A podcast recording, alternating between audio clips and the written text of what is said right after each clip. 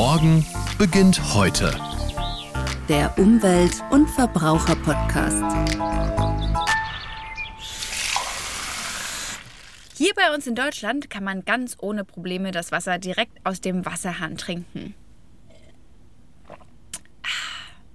In vielen anderen Ländern, wie zum Beispiel Ägypten, der Türkei oder auch Thailand, hat das Leitungswasser bei weitem nicht so eine gute Qualität und wird vor allem nicht so streng kontrolliert wie bei uns.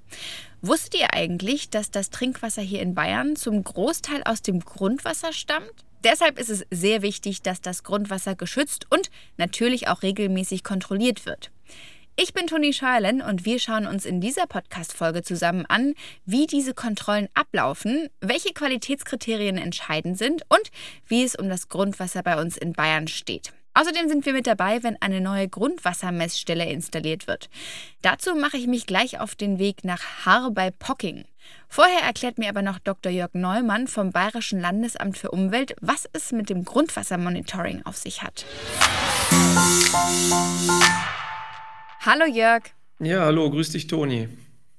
Bevor wir gleich tiefer in die Materie einsteigen, Jörg, was sollten wir denn ganz allgemein über das Grundwasser wissen? Also zum einen, Grundwasser ist Teil des natürlichen Wasserkreislaufs und gleichzeitig eine ganz wichtige Ressource für uns Menschen.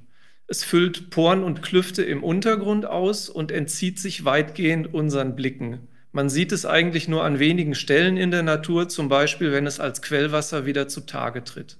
In Bayern sieht es so aus, dass die öffentliche Wasserversorgung zu mehr als 90 Prozent auf Grundwasser zurückgreift. Du bist Referatsleiter und mit deinem Team für das Grundwassermonitoring in Bayern zuständig. Wie schaut denn eure tägliche Arbeit so aus?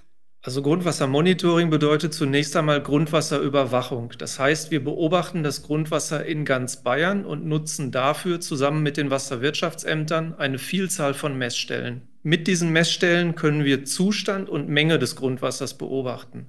Das LFU koordiniert den bayernweiten Messbetrieb. Wie gut ist denn die Grundwasserqualität in Bayern? Das lässt sich so pauschal gar nicht beantworten. Es gibt große Unterschiede innerhalb von Bayern im Hinblick auf die Grundwasserqualität. Das Ganze kann unterschiedliche Ursachen haben. Was sind die größten Gefahren für unser Grundwasser? Dabei müssen wir grundsätzlich unterscheiden zwischen flächenhaften Einträgen und punktuellen Einträgen. Flächenhafte Einträge kommen zum Beispiel aus der Landwirtschaft, Düngemittel, Pflanzenschutzmittel etc. oder auch aus der Luft. Punktuelle Einträge stammen von Altlasten, Industriestandorten oder Schadensfällen. Es heißt, Grundwasser hat ein langes Gedächtnis. Wie lange merkt sich denn das Grundwasser so eine Veränderung, also zum Beispiel durch zu hohe Mengen Nitrat? Auch das ist natürlich wieder abhängig vom Standort und von den jeweiligen Gegebenheiten vor Ort. Das kann Jahre bis Jahrzehnte dauern, bis das Sickerwasser mit seinen gelösten Inhaltsstoffen tatsächlich im Grundwasser ankommt. Und das betrifft dann natürlich auch alle Veränderungen bei den Einträgen. Entscheidend ist immer die geologische Situation vor Ort. Wenn ihr euch das Grundwasser anschaut, dann geht es nicht nur um die Wasserqualität, sondern auch um die Temperatur und den Wasserstand. Gerade in den letzten Jahren war es ja sehr trocken in Bayern, vor allem auch in Franken. Ist der niedrige Wasserstand am Ende das viel größere Problem als die Wasserqualität? Das sind zwei Aspekte, die man zunächst mal unabhängig voneinander betrachten muss.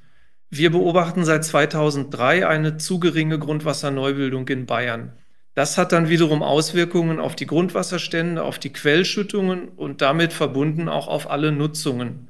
Letztlich braucht man vernünftige Strategien, sowohl für den Umgang mit Wasserknappheit als auch für mögliche Qualitätsprobleme. Wie können wir denn das Grundwasser schützen? Wenn es um Wasserknappheit geht, dann ist natürlich ein möglichst sparsamer Umgang mit Wasser wichtig. Das heißt zum Beispiel, dass man im Sommer, wenn es heiß ist, kein Leitungswasser nimmt, um die Blumen im Garten zu gießen, sondern vielleicht besser auf Regenwasser zurückgreift.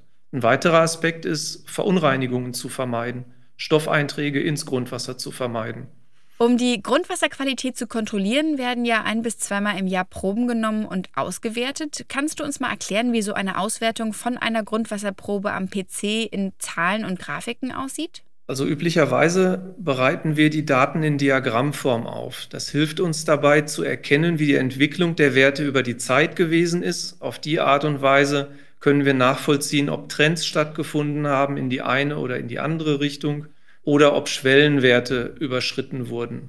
Entsprechende Auswertungen werden auch veröffentlicht vom LFU und sind für alle Bürgerinnen und Bürger im gewässerkundlichen Dienst oder auch im Niedrigwasserinformationsdienst abrufbar. Was passiert denn nach der Erhebung der Daten und der Erstellung der Statistiken? Vor allem, wenn es zum Beispiel bedenkliche Werte gibt. Also grundsätzlich ist es so, dass ja je nach gesetzlicher Vorgabe, also je nach Richtlinie, die jeweils gilt, die Daten nach Berlin oder Brüssel weitergemeldet werden. Und wenn Schwellenwerte überschritten werden, dann kann das unterschiedliche Konsequenzen haben. Das kann zum Beispiel bedeuten, dass die Grundwasserüberwachung intensiviert werden muss, dass also öfter Proben genommen werden müssen oder zusätzliche Messstellen benötigt werden. Das kann aber auch bedeuten, dass Maßnahmen zur Reduzierung der Stoffeinträge erforderlich werden. So, bevor ich mich gleich auf den Weg zum Bau der neuen Messstelle mache, eine letzte Frage an dich, Jörg. Hast du einen Tipp für uns, wie wir alle einen Teil dazu beitragen können, um unser Grundwasser zu schonen? Also ganz viel bringen würde schon ein bewussterer Umgang jedes Einzelnen mit der Ressource Grundwasser. Das heißt, dass man sich letztlich bewusst macht, dass das, was bei uns aus der Leitung kommt, Trinkwasser ist und es auch als solches verwendet. Ich hatte vorhin ja schon gesagt, dass zur Gartenbewässerung Regenwasser genauso gut verwendet werden kann. Ich denke, das ist ein gutes Beispiel und so gibt es noch viele andere auch. Vielen Dank, Jörg.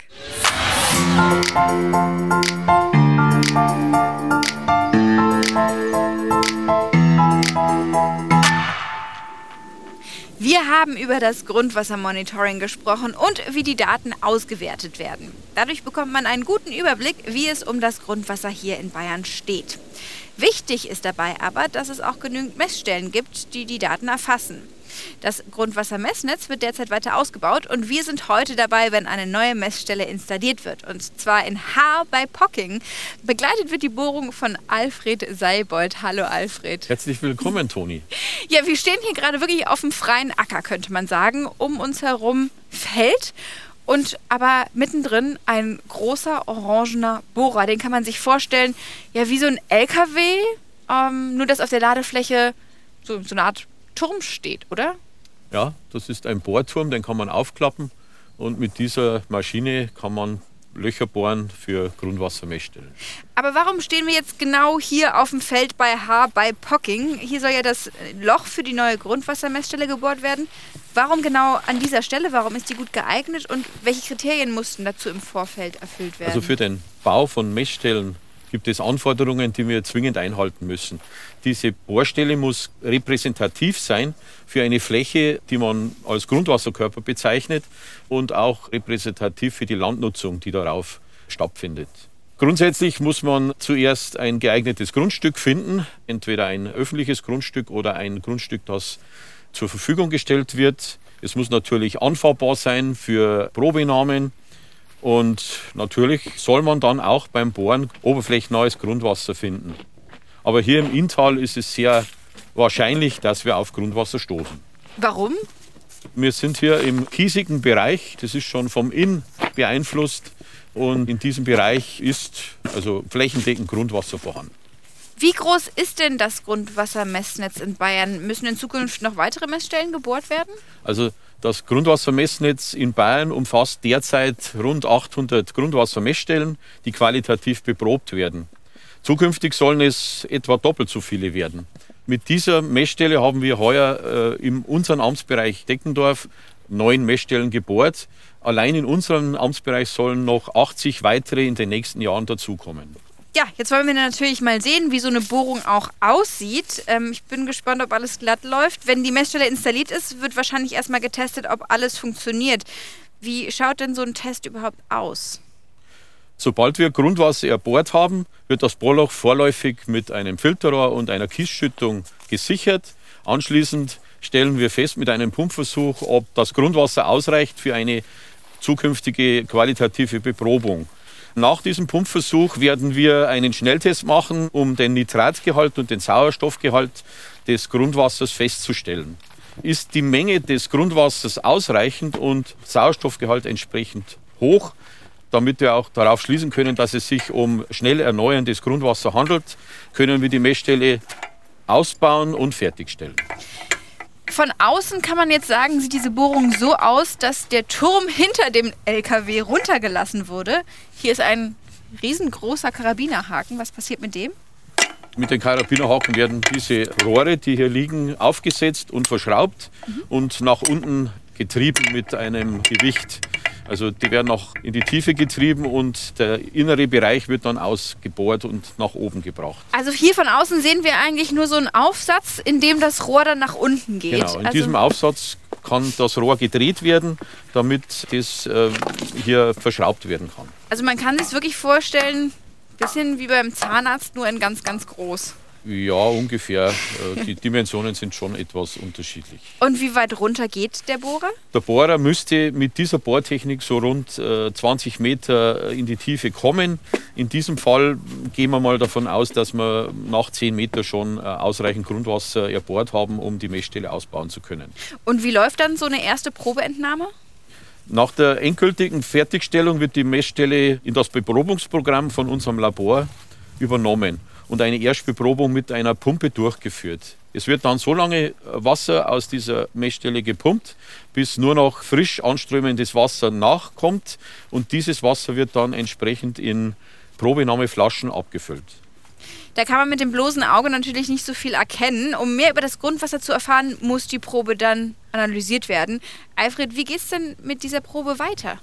Also diese Proben werden bei uns anschließend im Amt gesammelt und an ein Labor zur Analyse übersandt. Das Untersuchungsprogramm richtet sich nach den Vorgaben unseres Landesamts für Umwelt. Hauptaugenmerk wird hier unter anderem auf die Belastungsparameter gelegt wie Nitratgehalt und Spuren von Pflanzenschutzmitteln und Schwermetallen. Na, dann machen wir doch mal so eine Bohrung. Äh, hier stehen jede Menge Rohre noch rum. Wie läuft denn der Prozess genau ab? Wie kann man sich das vorstellen? Also es werden diese Mantelrohre, wie sie genannt werden, in den Boden getrieben und anschließend wird der innere Bereich herausgebohrt und nach oben geholt. Ah, okay. Also in diesen Rohren ist dann ganz viel Erde und Genau. die kommt nach oben. Genau, die wird nach oben, die wird dann in Kernkissen gesammelt, um einen Überblick über den Bodenaufbau im Untergrund zu haben. Dazu muss man sagen, die haben ungefähr einen Durchmesser von, So 35 Zentimeter würde ich mal sagen. also ordentlich. Genau. Mhm. Wenn die Erde dann weg ist. Die wird gesammelt und wird dann auf einem Container abgefahren. Dann wird aufgrund des Bodens wird entschieden, äh, welche Bereiche oder wird festgestellt, welche Bereiche wasserführend sind, wo Wasser zur Verfügung steht, ob es kiesige oder lehmige Bodenschichten sind. Und aufgrund dieses Bodenaufbaus wird anschließend der Ausbau der Bohrstelle festgelegt. So, dann äh, werfen wir mal den Bohrer an. Oder ihr besser gesagt.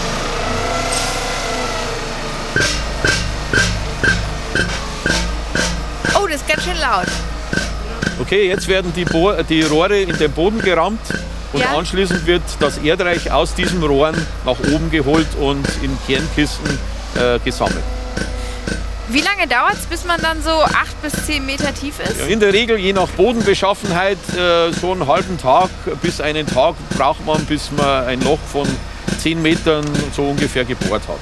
Und wenn die Erde dann draußen ist, wie kommt man ans Grundwasser? Also die Erde wird nach oben geholt und dann kann man schon erkennen, welche Bereiche wasserführend sind.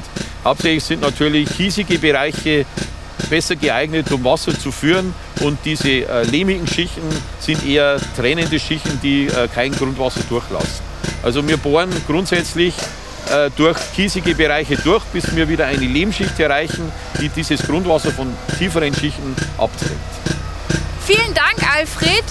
Wie gesagt, es dauert noch ein bisschen, bis man hier auf Grundwasser stößt. Der restliche Tag, der wird jetzt weiter gebuddelt. Vielen Dank, dass du uns das gezeigt hast. Hat mich sehr gefreut, Toni. Gerne wieder. Das Grundwassermessnetz hier in Bayern ist jetzt um eine Messstelle reicher. Das konnten wir hier persönlich bezeugen. War super interessant zu sehen, wie unser Grundwasser in Bayern kontrolliert wird und vor allem, was alles dafür getan wird, damit wir ganz ohne Bedenken das Wasser aus der Leitung trinken können.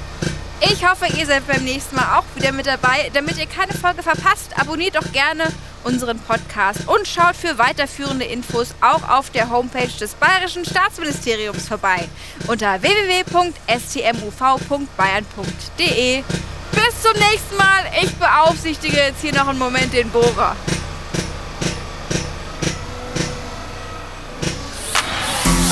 Morgen beginnt heute. Der Umwelt- und Verbraucher-Podcast.